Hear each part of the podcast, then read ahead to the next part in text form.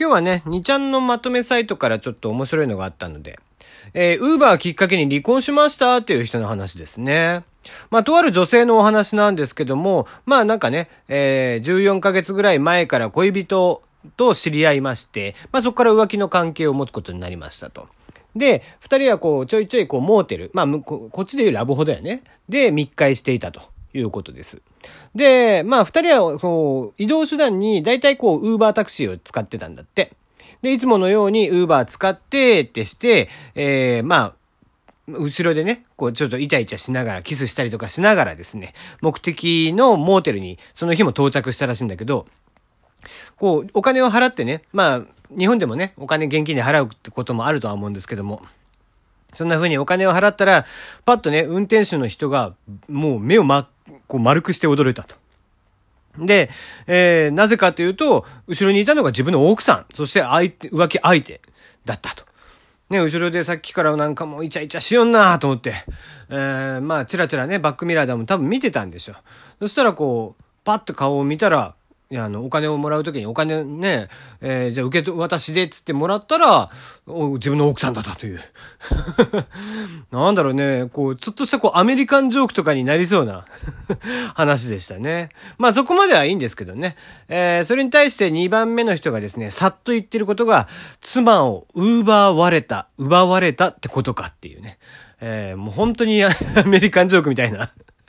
ことを言ってる奴がいて、あうまいこと考える奴がいるなと思ったところでございます。テリーの山々すぎる部屋いかがお過ごしでしょうか？はい、えー、今日はですね、TBS ラジオ玉結び、まあ僕がね、ちょこちょこ聞いている、えー、お昼のラジオ、まあ大体タイムフリーで聞いてますけどね。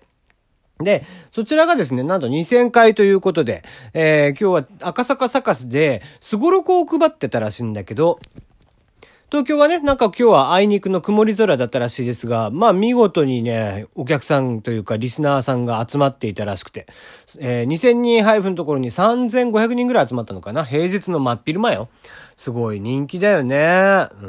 ん。また、俺もね、多分、えー、東京にいたらもらいに行ってたかもしれないですけどもね、仕事を休ん、まあ仕事が休めないからな、今。ね、仕事もしお休み、有給とかが、えー、使えたら行ってたかもしれないですけどもね。まあまあ、2000回続けるっていうのはやっぱすごいよね。だから1年あたりがだいたい250回、まあ平日の昼間のみなんでね。だから、まあ、しかもこう、正月とかお休みがあったりとかしますんで、だいたい年間250回ぐらいなんですけども、まあ、足掛け8年ぐらい。えー、すごいですよね。うん、まあまあ、僕なんかでさえも、まだ、まだ1000回行ってないかな。1000エピソードには行ってないですね。うん。まあ僕も最近はちょこちょこお休みをしていたりだとかもしてますし、まあ東京帰ったらまたね、えー、定期的にやろうと、毎日やろうとは思ってますけども、まあ1日だから3回上げる日もあったりとかもね、えー、していましたが、エピソードの数で言うと、まあボイシーの時から数えて約、まあ1000回弱ということで、今で900何回かなっていう感じになってきてますが、やっぱすごいよね。うん、1日1回、その、月曜日から金曜日、えー、2時間半、えー、喋りっぱなし。で、それを、まあもちろん間のコーナーがあるんでね、えー、自分がずっと一人で喋ってるわけではないですし、パーソナリティね、他にもいますんで、えー、相方の人もいますんで、一人で喋るわけではないとはいえ、やっぱり生放送、2時間半ぶ、毎年、毎日やり続けるっていうのは結構な体力だとは思うんですよね。ましてお子さんも今いらっしゃるし、まだちっちゃいね。で、お子さんがいらっしゃる中で、そうして、えー、頑張っていらっしゃる。まあ、今年玉結びは本当にいろんなことがあってね、えー、まあ、ピエール滝さんが捕まり、えー、そして大吉先生とフライデーを取られ、ねえ。まあ、本当にこう、番組始まって以来の、えー、終了の危機だったらしいですけどもね。もともとこう、えー、聴取率では、お昼の枠が弱くてですね、弱かったわけじゃない、キラキラの時にもね、別に弱かったわけじゃないんだけど、その文化放送の大竹まことさんのゴールデンラジオを抜けなくてですね、えー、ずっと、えー、日本放送はそこの枠だけ抜けなかったわけなんですが、えー、玉結びが始まって数年前から1位になり、そこからもずっと1位と。いうことで、まあ、聴取率をもうもはや測る意味もないだろうということから、まあ、今はね、もうスペシャルウィーク自体を廃止したという感じだよね。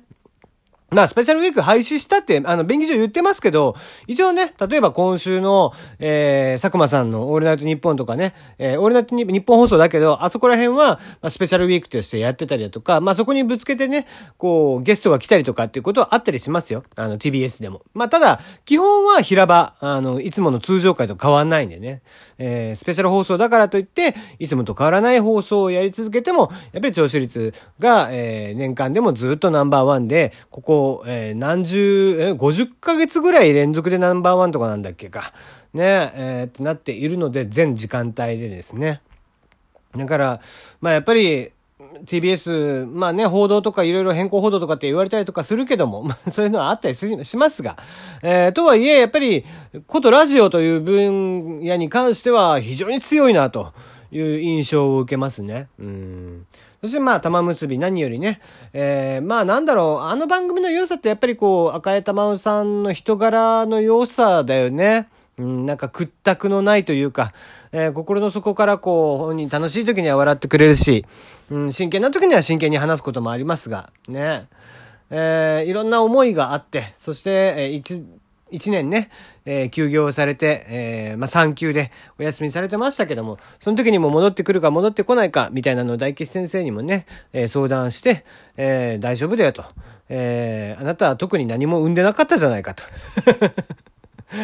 だから気にしないで戻っておいでと。今までと変わらないって、あの、あの時以上に自分はできるかどうかが心配だって言ったことに対して、あなたはあの時からできてないって。そう、だから何にも心配しなくても今のままでいいから帰っておいでと言われて、また復活をしてですね。えー、頑張ってやってきたわけなんですけども、その中でもやっぱりピエール滝さんみたいなことがあったりだとか、そしてね、ご自身もこう、それでまた悩んで、えー、ぐったりしてて、大吉先生に相談をしたところで写真を撮られてしまうとかですね。いろんなことがあった、本当1年間。えー、そしていろんなことがあったこの8年間なんでしょう。この2000回というのは本当に足掛け、えー、8年にもわたり、えー、続けてきたことの偉業ですからね。うん。だって、8年何かを続けるっていうのは、まあ、この間さ、あの、オタの話をしましたよ。やっぱり一つのね、えー、物事を、一つのことをアニメオタクでも何でもいいんです。一つのことを突き詰めて、えー、やり続ける、えー、知り続ける、学び続ける、そして、えー、行い続けること。っていうのは本当に素晴らしい熱量と、えー、努力があってこそ、えー、そういったことができるわけなんだよね。うん、中途半端な気持ちでは、あやれなくて、まあ僕もね、こうして喋っているのがたまに結構義務感だなと思いながら、えー、まあ本当に聞いてるかどうかもわかんないけどなとかって思いながらね、やっぱりこう、例えば普通のラジオと違って聞く人数もガッと少ないですし、えー、リアルタイムでね、ツイッターで話すっていう話をしてくれるわけでもなく、えー、じゃあメールが来るかって言ったらそうでもあまりなく、えー、仕上がるかって言ったらそうでもなくて、文句じゃねえかっていう。まあまあ、そのね、リアクションがあまりない中、えー、それでもこう、やらなきゃ、何かこうやっていくうちに見えてくるものが何かあるんじゃないかなっていう気がしてならないんだよね。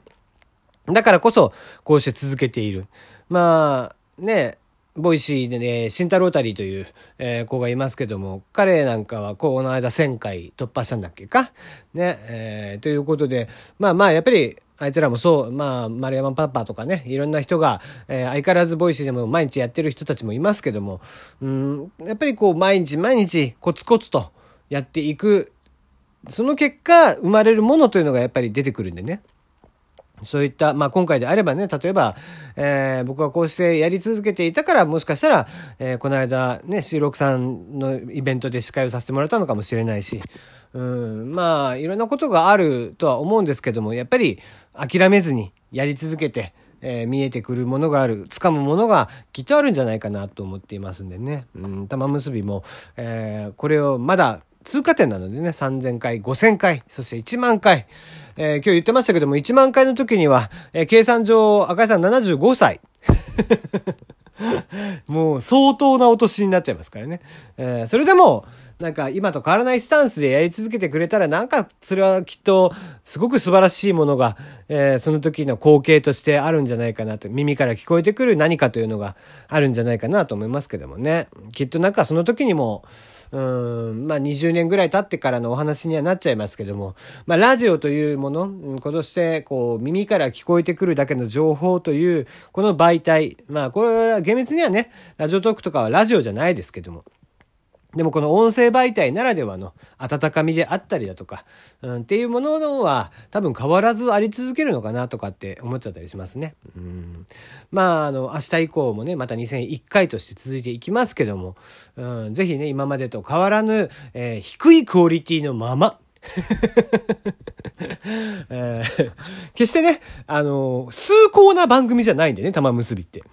聞いて、さらっと聞いて、ああ、今日も楽しく聞けたなぐらいな。あの、本当こう、大吉先生がいつも言いますが、何も残らない番組なんでっていうのは、僕もこう、喋っててそれは思うんだよね。別に何も残んなくていいんですよ。だから本来、感想なんか何もいらないわけ。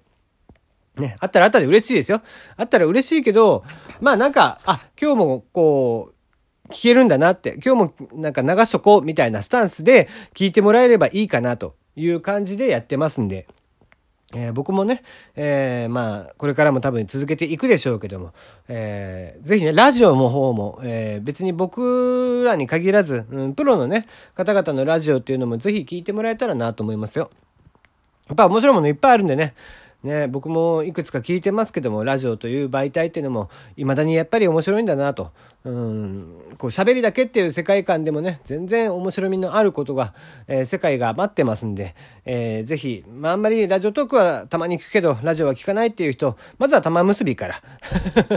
聞いてもらえたらなと。あのー、本当に明らかんとしていて、お昼とか、えー、寝る前とかに聞くにはもってこいなんじゃないかなと思ってますんで、えー、ぜひぜひ聞いてもらえたらなと思っております。今日はもうね、TBS ラジオ玉結びのご紹介でございました。改めて2000回、えー、また楽しみに2001 1回を明日も聞こうかなと思っています。